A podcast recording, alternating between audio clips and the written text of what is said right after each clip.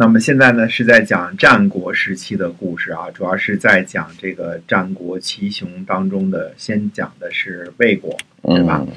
呃，可是呢，我们把韩赵魏这个大约的稍微捋了捋之后呢，呃，就涉及到了楚国的问题，所以我们回头呢要讲一讲楚国。可是这一讲楚国呢，就一下往回倒了一百多年啊，我们得讲一下。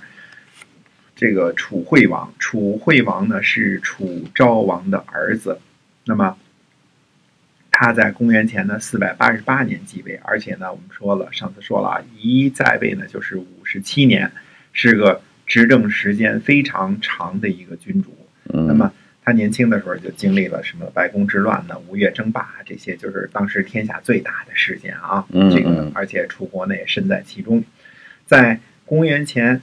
四百七十七年的时候呢，公孙朝率兵灭了陈国，改陈国为陈县。那很大的这个春秋时期的一个国家，陈国呢就呃消失不见了。嗯，公元前四百七十六年的时候呢，楚国呢大败巴国，这个巴蜀的这个巴啊。嗯，公元前四百七十五年的时候呢，楚国呢跟越国呢发生了战争，打败了越国啊。为了报复这个越国呢。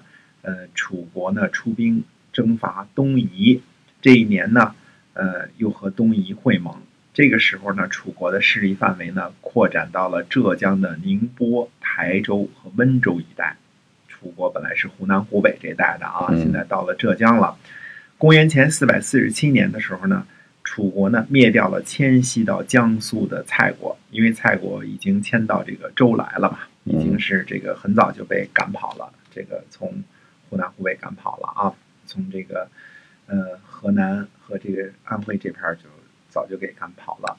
到了公元前四百四十五年，楚国呢灭掉了山东安丘东北的杞国，并且攻击宋国。看看啊，杞人忧天那个杞国啊，它是被楚国灭掉的。你要说山东的国家灭，应该是属于这个齐国去灭呀，对吧？对，哎，那么。他是到了山东安丘东北的这个地方呢，把杞国给灭掉了，而且呢去攻击宋国。那么宋国呢是在什么地理位置？是在河南的南部啊，安徽的这个北部啊这一带。那么也也靠近山东一些啊。但是呃，可见现在楚国的势力呢，已经是在春秋末年的时候呢，已经是挺强大的了。嗯，韩赵魏呢后来灭掉了智氏啊。在这个中原这个打大仗的时候呢，楚国的势力范围呢已经发展到了淮泗之间，到达了东海，深入到了江苏、浙江和山东，嗯，相当的厉害啊。虽然历史记载不多，但是很很厉害的。我们说呢，在公元呃，在这个这不是公元前了，这是这个现代的时候啊，一九七八年的这个湖北随州呢出土了曾侯乙这个墓，那当然。呃，最主要的呢，就是我们说曾侯乙的这个墓中呢，发现了这个呃编钟啊，这是这是地球人都知道啊。哎，对了，嗯，都知道这事儿啊。嗯。其中呢，还有一口巨大的帛钟，这个帛就是巨大的意思啊，就巨大的一口钟。这口钟有多大呢？通高呢九十二点五厘米，啊，差不多快一米了。一米啊左右。嗯。它这个钮。高呢就二十六厘米，上面这个钮啊就二十六厘米，呃，两条飞舞的盘龙啊，这个组成的这个造型呢非常的优美，而且这个龙的造型呢十分的飘逸，特别的漂亮啊。这个大家去这个呃网上可以搜一搜啊，就能搜得着啊。这个呢还不是最珍贵的。最珍贵的是这件这个帛中的这个颈部啊，上面有一块这个白的这个地方啊，刻着铭文。嗯，铭文上刻着什么字儿呢？说为王五十又六呃四，就是祭祀的祀啊。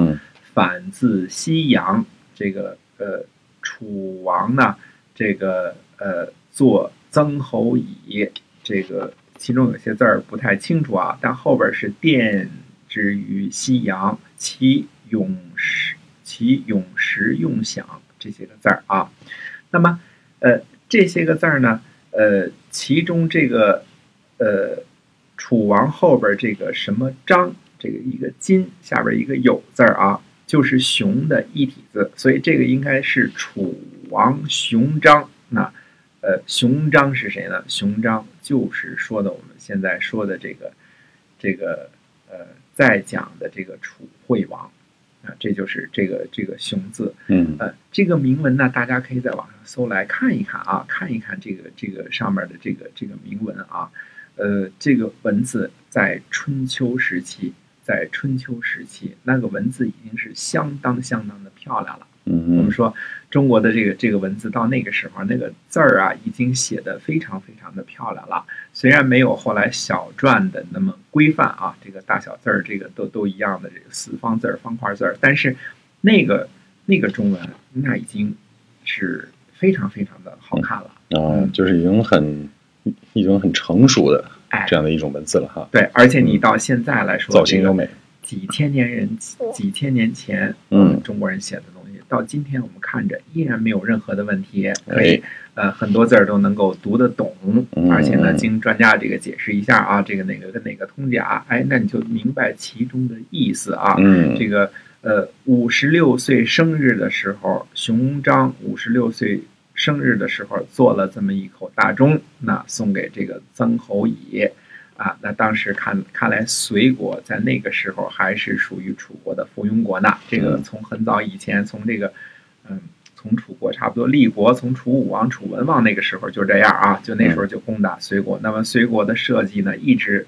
存在着，一直到春秋末期的时候，肯定还在呢。那么有这个曾侯乙的这个编钟啊，这个铭文就是清晰美观，这个古朴，呃，很首先我看它是有很高的什么呀美学价值，嗯就是呃长得非常的这个这个漂亮，这是一种享受啊，就是呃大家可以调出来这个曾侯乙这个出土的文物当中，看看这一大口帛钟上面有刻的这个字，呃，其中这些个字呢，就是大家可以看一看啊，这个当时的情况是怎么样，而且中国不只是。当时这个钟的铸造艺术啊，这个美学啊、文字啊，包括语法，这些都是，呃，艺术性啊，都是相当的高超了。嗯呃，相当的令人赞叹了。那两条龙啊，那两条龙，这个也是已经铸的非常的龙，我们叫龙飞凤舞，龙飞凤舞龙飞龙舞了。啊，这个，就是有有那个已经很有神韵了那样。哎，对的，啊、而且呢，这个这个上面有花纹啊，这个、嗯这个这个这个两条龙盘在一起，这个做成一个钟钮，你可见当时的这个、呃当时的这个铸造艺术也是非常的高超了。那么我们就说的这个人呢，就是谁呢？就是我们呃当时说的这个非常长寿的这个呃楚昭王的儿子楚惠王。那么楚惠王呢，呃等于说呢，他活了五十七年，而且在这五十七年当中呢，你想想发生了多少大事儿啊？那么呃等于说呃。差不多是当时这个这个《左传》的纪年也都完结了，也都没有没有这个记载了，孔夫子也去世了。但是呢，这个吴吴国跟越国开始那儿拼了命的打仗，最后强大的霸主吴国被越国呢就直接给干掉了。所以，呃，那这个期间呢，他早年的时候还跟着他爸爸经历了什么白宫之乱呐、什么这些个东西啊。嗯那最后等到他当政的时候呢，灭了陈国，呃，打败了八国，而且呢，呃，一直呢就是呃又干掉了这个蔡国，对吧？陈蔡在春秋这么多年，一直是等于是跟楚国有这种呃非常的怎么说呢，就是不离不离不弃的。这两天这个归顺归顺这个。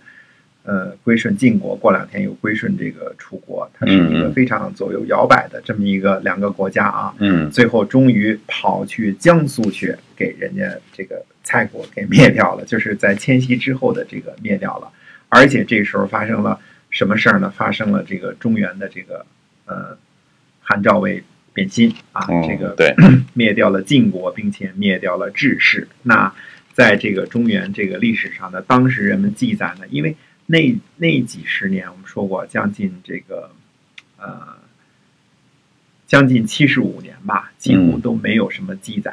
那么记载的非常非常的少。所以我们这个到了战国的时候讲东西呢，像春秋的时候，我们可以掰开了揉碎了，差不多是一年一年的讲。对是因为《左传》呢给我们提供了很详尽的史料，我们知道哎每一年发生了什么事儿。对，可是，呃，到了战国时期呢，那么就只能说几十年、几十年的讲了。嗯，因为什么呢？当时没有人写历史了，这也是这个战国时期的这个历史的这个这个差距啊。因为到战国的时候呢，人们崇尚什么呢？崇尚谋略了。后来嗯传下来的文字叫做《战国策》，传下来很多东西呢都是思想或者是预言，嗯或者是这个纵横捭阖这些个东西。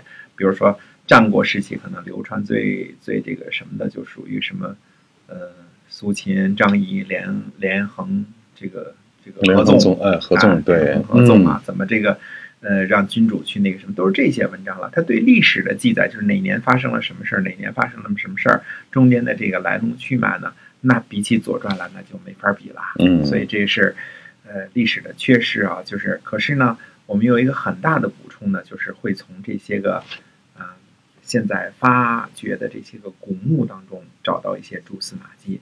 那么这个博中，实际上大家可能在听到这个曾侯乙墓提到曾侯乙墓的时候啊，就是一九七八年在这个湖北随州这个发掘的这个曾侯乙啊，就是主要就是提他的编钟。嗯这个我们首先说啊，这个编钟这个绝对是绝对是很牛很牛的事儿啊。这个因为呃古代的乐器现在拿出来还能敲啊，这个造型很优美啊，一块儿一块儿的这个挂起来，这个编钟啊，这个这个肯定是呃非常非常牛的事儿。对，但是这几个文字啊，那就更牛了。你要看一看，这是铸造在钟上的，这是最原始的这个记录和这个呃原始档案，等于是原始档案，对吧？嗯这个字儿能写到这么漂亮，而且这个上边儿这个这么美的这个造型，嗯，那么呃，给你写清楚这个楚王呃胸章，这个用什么用什么做的一些，所以这些个东西，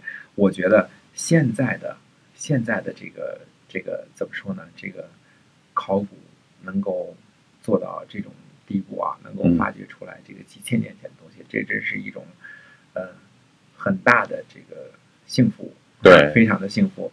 这口叫做博钟呢，现在应该是藏在湖北古博物馆。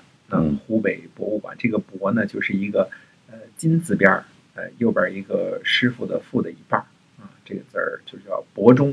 如果大家去查呢，这个藏在湖北博物馆的这口这个博钟，或者加上这个曾侯乙的墓呢，你就可以看到这个网上有大量的图片和文字资料，大家可以搜来来看一看啊。那么，呃，这个曾侯乙搜搜这个曾侯乙编钟呢，也可以看到这个图形和文字嗯啊，非常的这个这个值得跟大家推荐一下啊，因为呃，这种震撼力其实还是非常的不一样的。楚惠王呢，卒于公元前的四百三十二年，四百三十二年，这一下就到了什么？我们说，呃，公元前这个这个四百多年的时候，就正好是，就正好是这个韩赵魏分晋的这个时候了嘛，嗯对吧？四百五十三年是这个打败智氏，最后四百零三年呢是被这个，呃，被这个纣王承认了嘛，对吧？嗯韩赵魏。那么楚惠王死的时候呢，已经是公元前四百三十二年了，嗯，非常的，呃，非常的这个长寿的一个君主啊。哎他的儿子呢叫楚简王，楚简王继位。公元前四百三十一年呢，楚简王呢北伐灭掉了莒国。你看看啊，嗯，这个莒国是什么地方？我们前面讲了很多，以前这个齐桓公逃难的时候都去莒国，对吧？它是山东的一个国家，虽然说山山东稍微靠南一点啊，但是嗯它是这个各国公子流亡的这个一个聚散的地方啊，。都往那儿跑是吧？哎，对，嗯它是，这就是楚国和这个北方国家的中间的这个屏障国，就是缓冲缓冲地带，缓冲嗯，地带。嗯，现在呢，把这个呃缓冲地带的这个这个举国呢，就给灭掉灭了啊，没有缓冲了，对那么，呃，楚简王之后呢是楚声王，这是声音的声啊。这个之后呢，这个呃楚楚声王之后呢，才是这个楚悼王啊。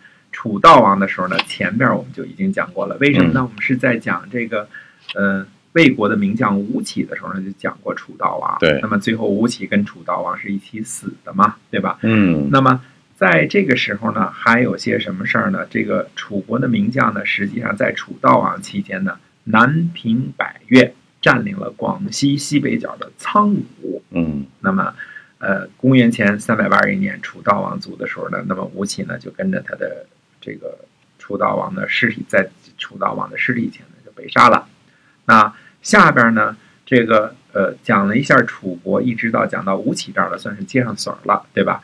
那么下边战国到底是怎么样这个发展的？为什么会发生这种连年混战的这种情况呢？那么呃，接下来还还会有谁跟谁之间的战争呢？那么接着跟大家接着说。